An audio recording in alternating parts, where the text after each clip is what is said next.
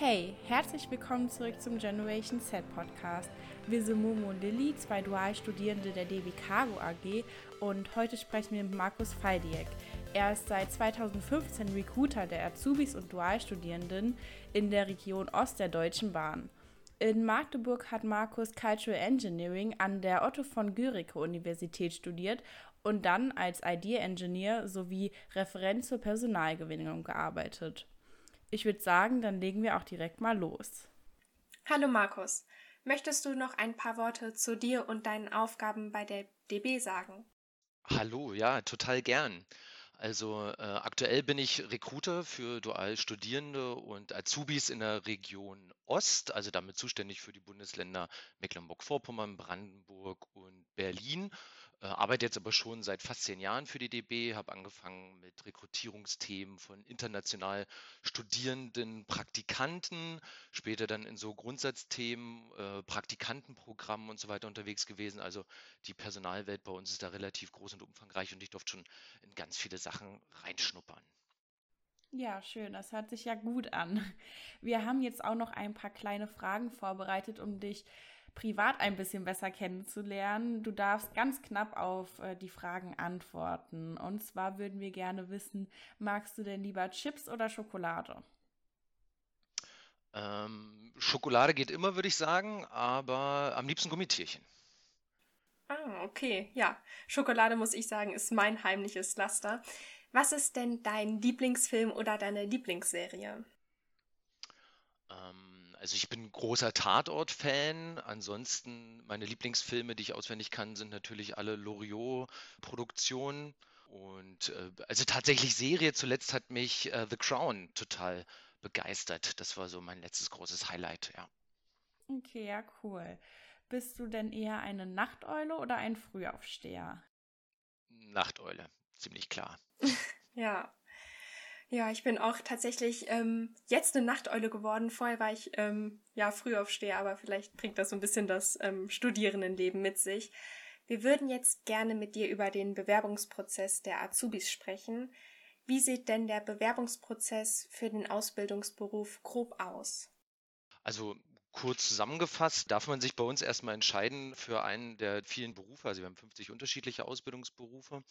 Die unterscheiden sich auch nochmal in ihren Aufgaben äh, ein, ein wenig. Ne?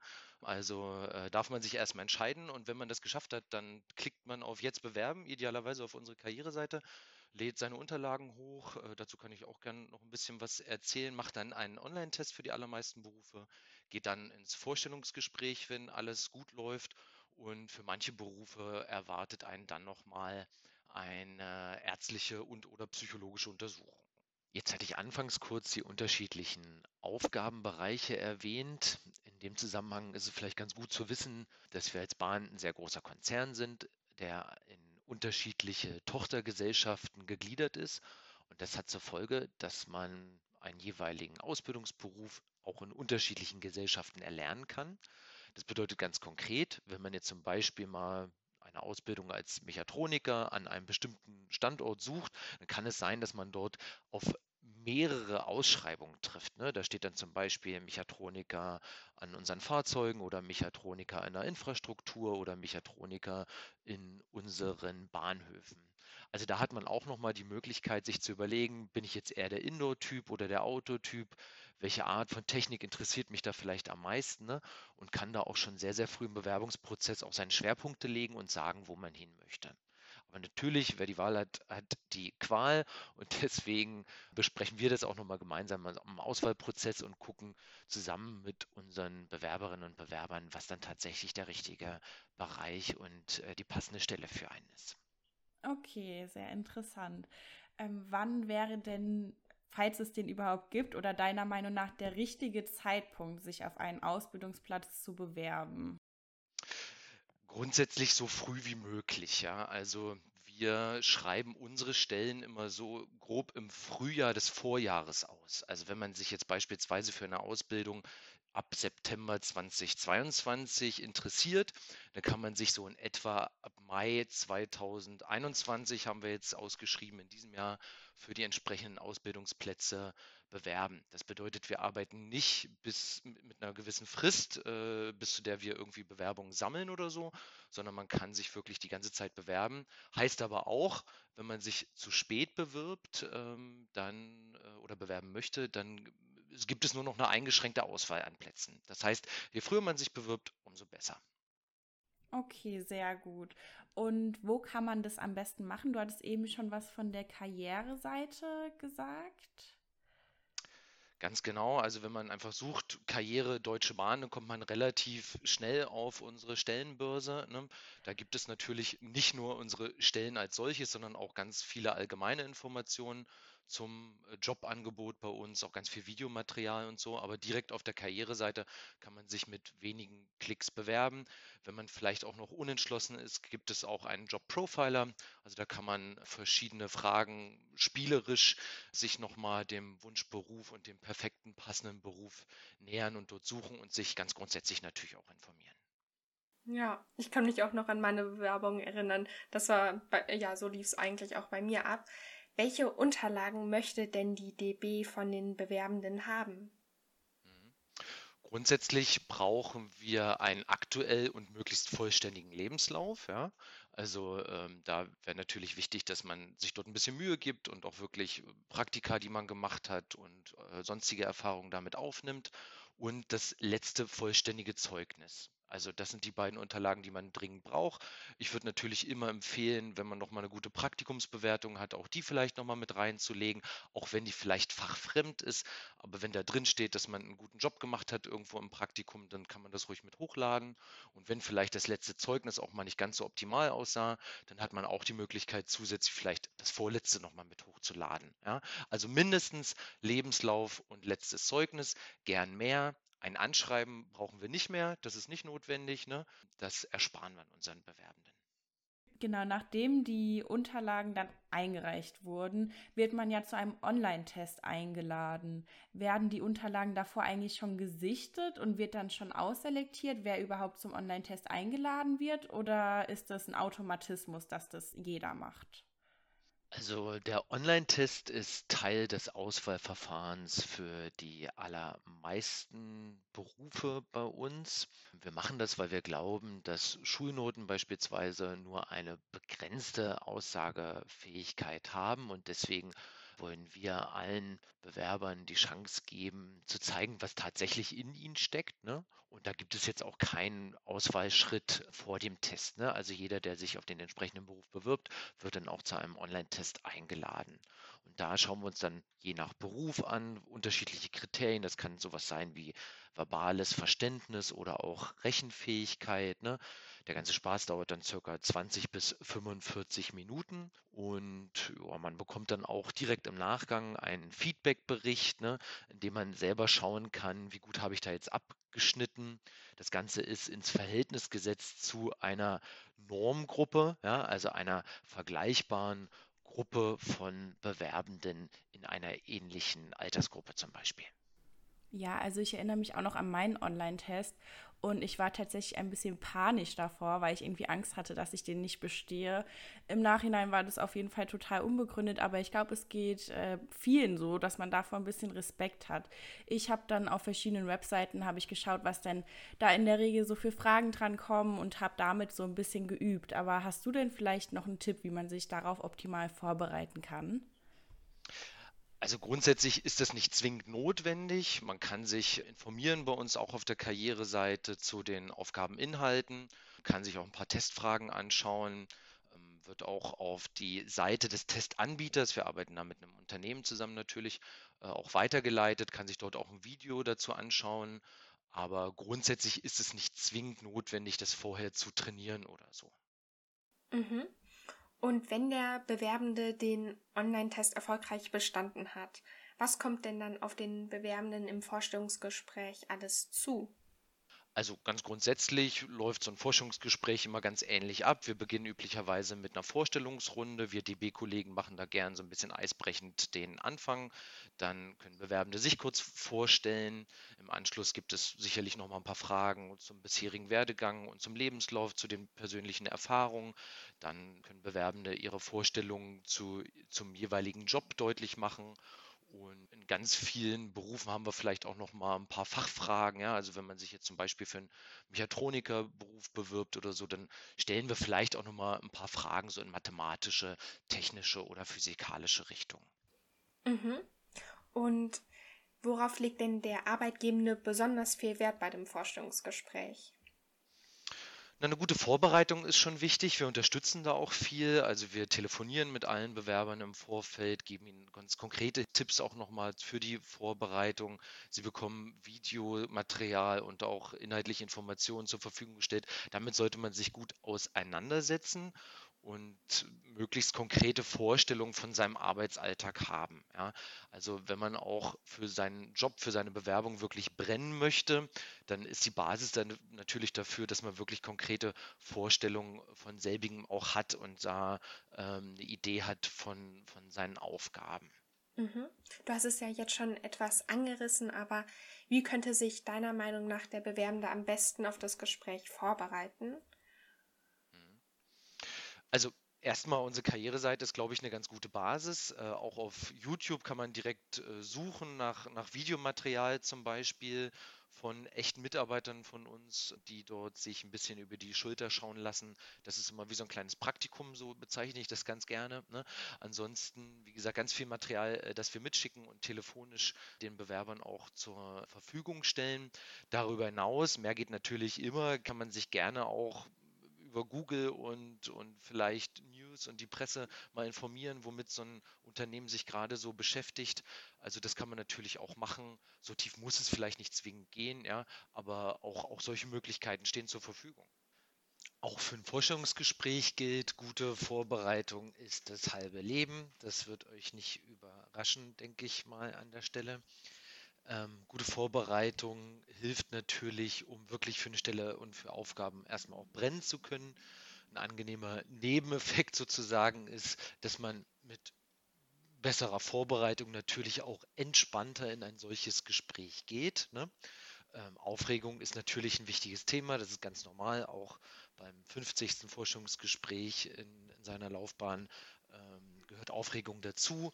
Ähm, Aufregung, das sage ich auch immer wieder zu Bewerbenden, ist normal, wenn man so eine Bewerbung auch ernst nimmt, ne? denn das sind ja entscheidende Momente des Lebens. Also das muss man auch nicht zwingend verstecken. Aber man kann sie besser handeln, wenn man eben gut vorbereitet ist, wie bei jeder anderen Prüfungssituation auch. Gleichzeitig würde ich aber auch sagen, man soll so ein Forschungsgespräch gar nicht so sehr als Prüfung verstehen, sondern eher als gegenseitiges Kennenlernen. Ne?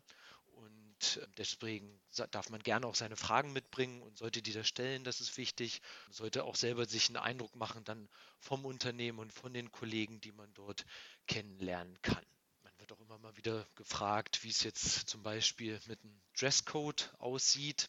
Da muss man sich gar nicht zu viel Gedanken machen. Natürlich sollte man vielleicht nicht im alltäglichsten Outfit kommen. Ich habe mal den Tipp bekommen, sogar von einem Bewerber, und das fand ich ganz nett, dass man sich vielleicht überlegen kann, wie so der Dresscode im Arbeitsalltag einer jeweiligen Abteilung ausschaut. Und dann könnte man da nochmal eine halbe Schippe drauflegen. Daran kann man sich vielleicht so ein bisschen orientieren. Ja. Aber man fällt nicht durch ein Vorstellungsgespräch mit, mit falscher Kleidung oder so. Das wäre natürlich Quatsch. Das waren ja jetzt auf jeden Fall schon eine ganze Menge Tipps für die Bewerbenden. Danke auf jeden Fall schon mal dafür. Aber nicht nur für die Bewerbenden, sondern auch für die Recruiter ist, es, ist so ein Vorstellungsgespräch sicherlich immer ein bisschen aufregend. Und mich würde noch interessieren, vor welchen Herausforderungen ihr als Recruiter denn steht bei so einem Vorstellungsgespräch. Herausfordernd ist vielleicht ein Stück weit immer objektiv und rational zu sein. Bewerberauswahl ist keine Frage von Gefühl, von Sympathie oder Antipathie, sondern ist immer die Beantwortung und die Überprüfung von verschiedenen Kriterien, die man für einen bestimmten Beruf mitbringen muss. Ne?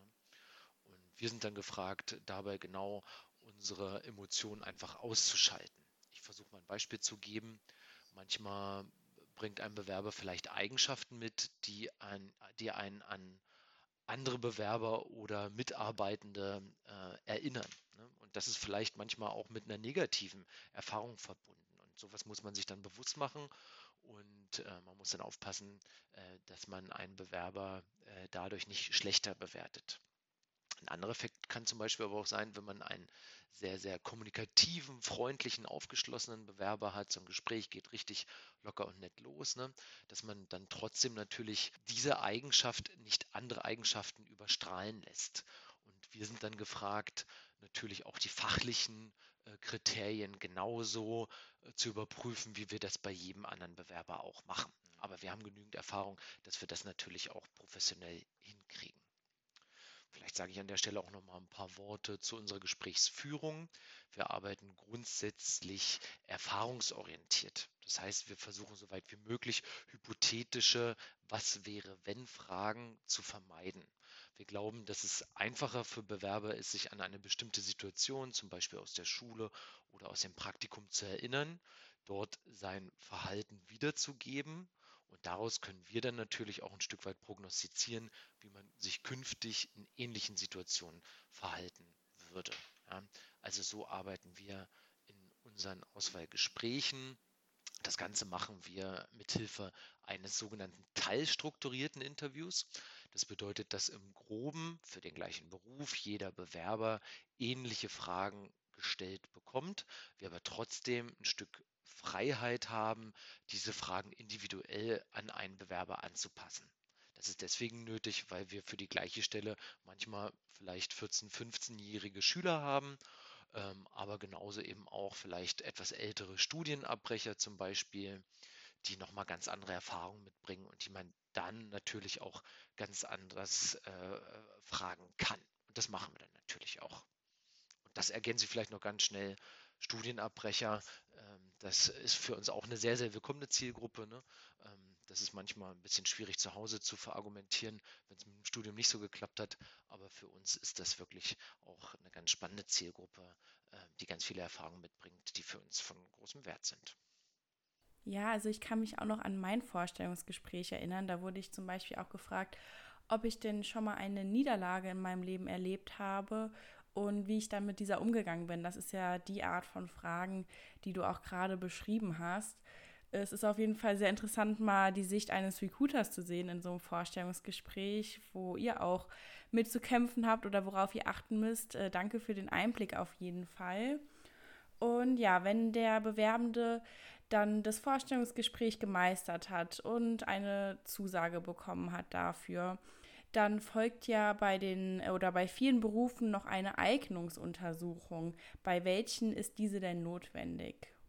Grundsätzlich bei allen Berufen, die eng mit dem Bahnbetrieb zu tun haben, also Lokführer und Fahrdienstleiter zum Beispiel, aber auch Kollegen, die an der Infrastruktur zum Beispiel arbeiten, also überall, wo es potenziell auch ein bisschen gefährlich sein könnte. Dort muss man dann entsprechend einen, einen solchen Test absolvieren. Grundlage für solche Untersuchungen sind dann gesetzliche Bestimmungen. Also das verfügen wir nicht einfach nur mal so. Ne? Das ist dann gültig und bindend für alle Eisenbahnunternehmen. Und durchgeführt wird das Ganze durch externe Unternehmen, die wir beauftragen. Und wir erhalten dann als Arbeitgeber am Ende immer nur die Information, ob jemand tauglich ist oder nicht tauglich ist. Also auch da muss man sich jetzt datenschutztechnisch keine Sorgen machen. Der Arbeitgeber oder der künftige Chef erfährt keine privaten oder persönlichen Details über Bewerbende oder Arbeitnehmer. Okay, und warum ist dieser Test so wichtig?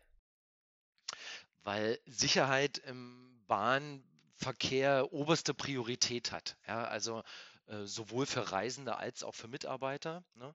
Und deswegen ist es total wichtig, dass man zum Beispiel gut sehen kann, ja, also äh, gerade im Bereich Infrastruktur und Betrieb, ne, dass man Signale deutlich erkennen kann. Viele Bewerbende wissen zum Beispiel nicht, dass sie eine Rot-Grün-Schwäche haben. Das wird manchmal erst in einer solchen Untersuchung deutlich. Ne?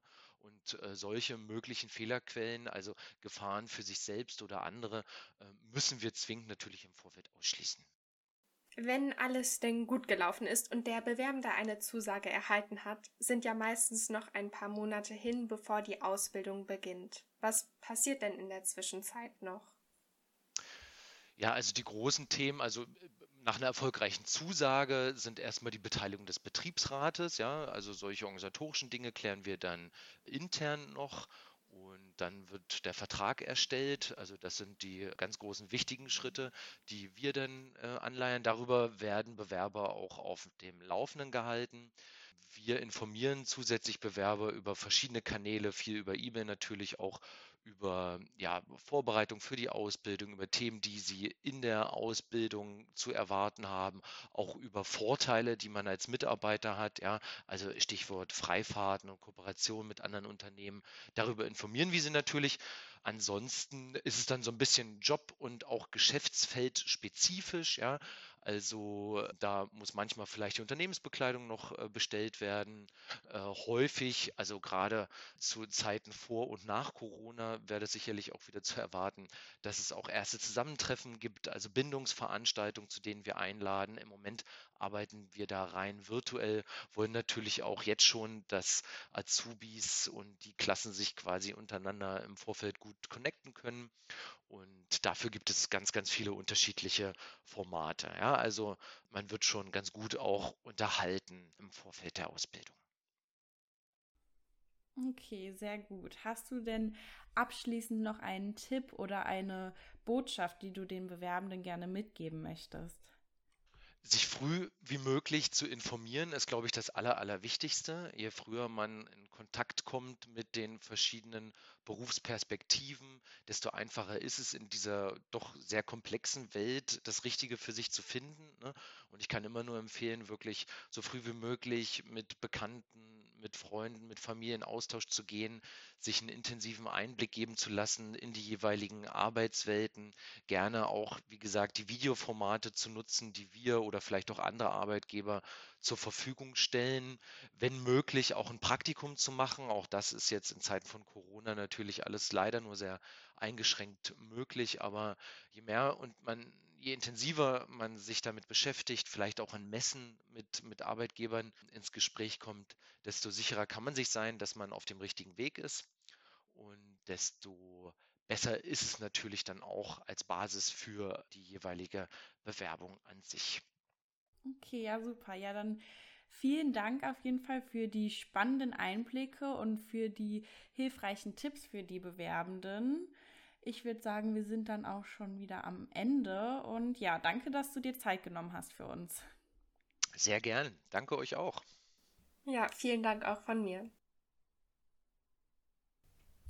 Ja, zum Abschluss haben wir für euch noch einen kleinen Umwelthack vorbereitet. Und zwar ist es ja so, dass man während der Corona-Zeit sich nicht so gut in Restaurants oder Cafés hinsetzen konnte und viel mitgenommen hat.